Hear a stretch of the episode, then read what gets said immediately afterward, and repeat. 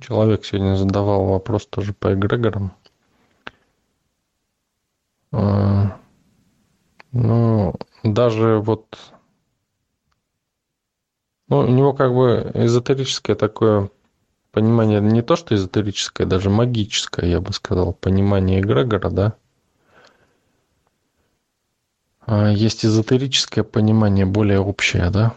То есть даже вот кусок, допустим, металла, да, или кирпич.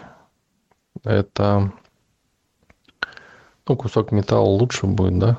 Слиток там, скажем. А, это тоже эгрегор, да, своего рода. А атом и его элементы. То есть, а слиток является эгрегором, совокупностью этих элементов. Как атом может не принадлежать, да, эгрегору слитка?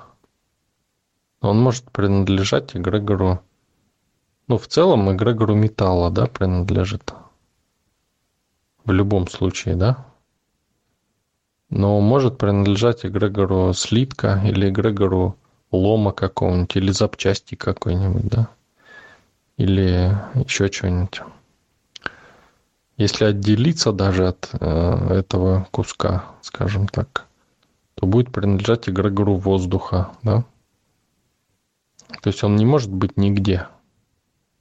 И вот неосознанный человек, он пытается, узнав про это, да, он пытается избавиться от, э, ну, в итоге от всего, да, он пытается избавиться. Как бы узнает об управляющих структурах каких-то, пытается избавиться.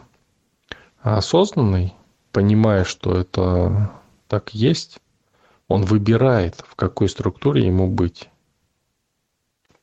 Чувствуете, да, разницу? Осознанный просто выбирает, буду вот здесь или вот здесь, да? А неосознанный он не понимает еще. Э, он еще на стадии сопротивления находится и не понимает, что он все равно не избавится никогда. Где-то он будет. Ему кажется, что он избавился тогда, когда он попадает в структуру, которую он не ощущает. Где кажется, что ничего нету, да? Но ничего не быть не может.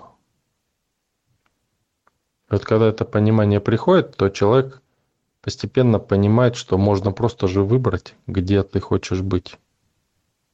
И тогда он понимает, что можно из эгрегора бедности перейти просто в эгрегор богатства.